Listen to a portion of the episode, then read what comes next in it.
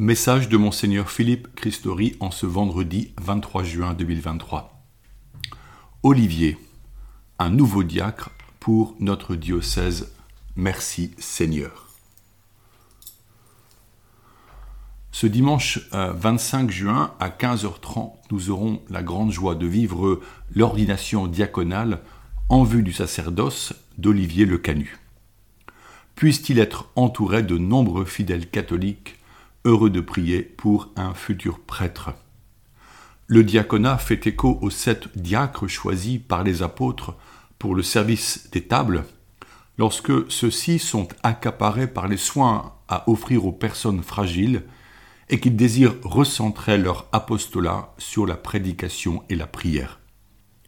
Parmi ces premiers diacres, il y a Étienne, qui sera le premier martyr après l'ascension de Jésus le diacre est ordonné pour être configuré au Christ serviteur.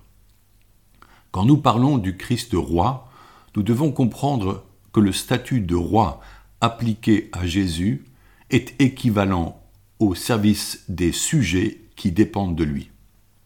Jésus montre comment il est serviteur de ses frères et sœurs lors de la scène, quand il prend un tablier qu'il noue autour de sa taille, une serviette et de l'eau et qu'il lave les pieds des apôtres interloqués.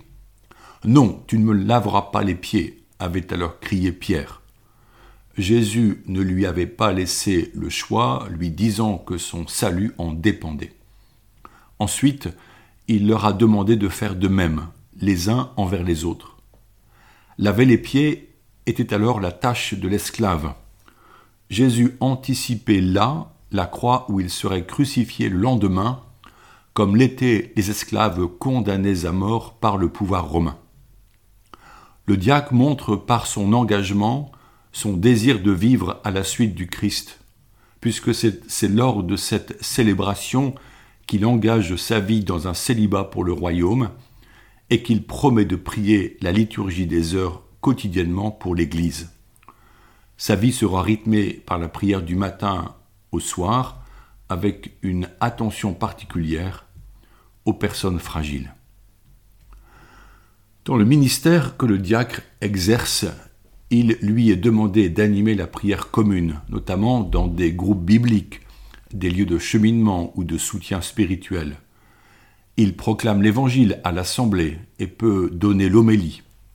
À l'autel, il est le premier assistant du prêtre et de l'évêque lors de la célébration eucharistique. Il célèbre les baptêmes et les mariages. Il préside aux funérailles. Il est un frère pour le curé d'une paroisse, appelé à faire communauté avec lui par des temps amicaux de partage et de préparation pastorale.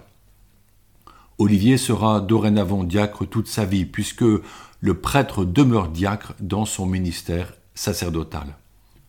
Pour lui, nous invoquerons le Saint-Esprit de lui donner un cœur miséricordieux et tendre à l'image du Christ bon pasteur, spécialement dans la rencontre des personnes vivant à la marge de la société, parfois dans des conditions bien difficiles. Le diacre n'est pas diacre en vue de faire de multiples choses, mais d'être présent par amour de ses frères et de prendre soin des pauvres.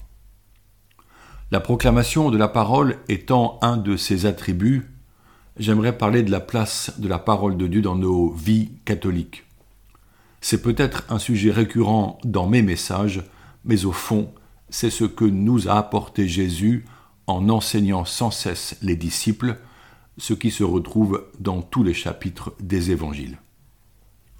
Le Concile Vatican II a donné un texte fondamental que chacun lira avec profit, Dei Verbum, traduit par le Verbe de Dieu ou la parole de Dieu.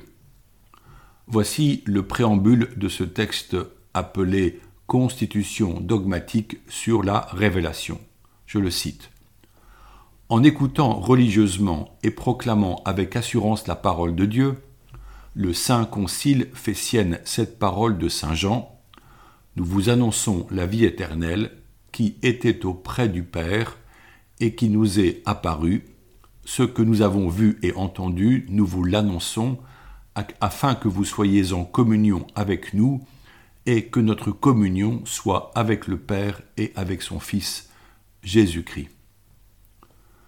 Le concile continue. C'est pourquoi, suivant la trace des conciles de Trente et de Vatican I, il entend proposer la doctrine authentique sur la révélation divine et sur sa transmission, afin que, en entendant l'annonce du salut, le monde entier y croit, qu'en croyant il espère, qu'en espérant il aime.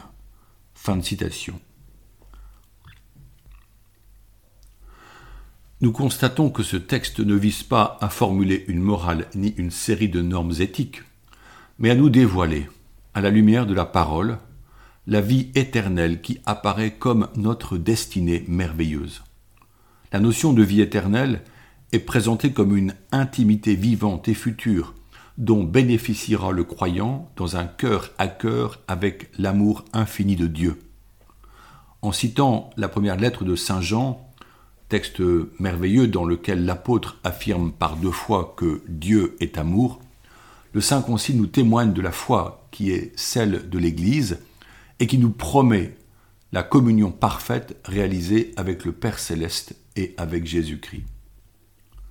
Le premier chapitre de la Constitution a pour titre La révélation divine. L'intention de Dieu est formulée merveilleusement et je vous en donne le texte. Je cite, Il a plu à Dieu dans sa bonté et sa sagesse de se révéler en personne et de faire connaître le mystère de sa volonté, grâce auquel les hommes, par le Christ, le Verbe fait chair, accèdent dans l'Esprit Saint auprès du Père et sont rendus participants de la nature divine. Fin de citation au numéro 2. Tout est dit. Se révéler en personne, Dieu le fait par son Fils, que l'on nomme aussi le Verbe, qui vient vers la Vierge Marie par la puissance de l'Esprit Saint, afin qu'elle enfante le Fils de Dieu nommé Jésus. Il n'existe pas, dans notre langue pourtant si riche, de mots exprimant quel amour divin se dit par cette manifestation venue d'en haut. Le texte parle d'un surabondant amour, celui de Dieu qui ne peut être comparé à l'amour humain, aussi pur et saint soit-il.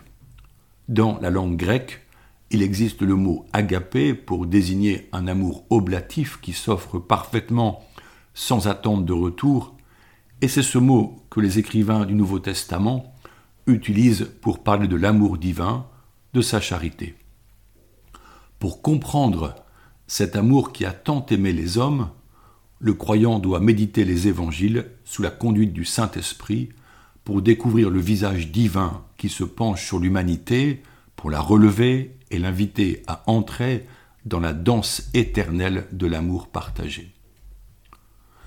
La révélation chrétienne, don de Dieu, commençait lors du cheminement du peuple hébreu, lorsqu'Abraham se mit en route sous la conduite de Dieu, puis poursuivi par les patriarches et les prophètes, à son point culminant et définitif en Jésus-Christ.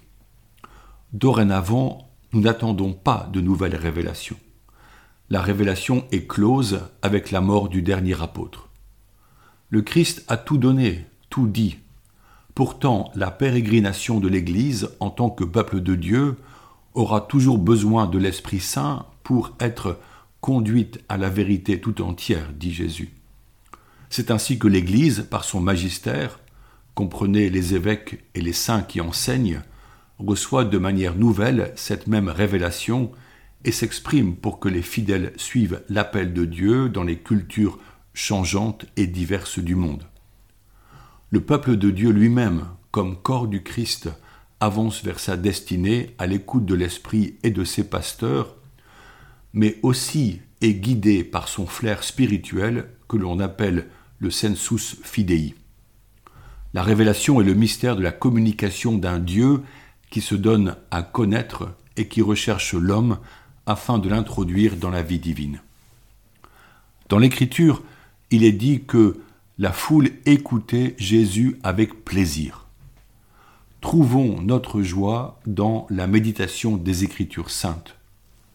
Prions maintenant ensemble en demandant au Saint-Esprit son fruit d'amour, de paix, de joie, de bonté, de douceur, de confiance, demandons-le pour tous les confirmants qui s'avancent encore ces prochains dimanches vers l'autel pour être marqués de sa puissance par l'onction du Saint-Crème. Je reprends la prière du cardinal Verdier au Saint-Esprit. Ô Esprit Saint, amour du Père et du Fils, inspirez-moi toujours ce que je dois penser, ce que je dois dire, comment je dois le dire, ce que je dois écrire, comment je dois agir, ce que je dois faire pour procurer votre gloire, le bien des âmes et ma propre sanctification. Ô Jésus, toute ma confiance est en vous. Bonne journée.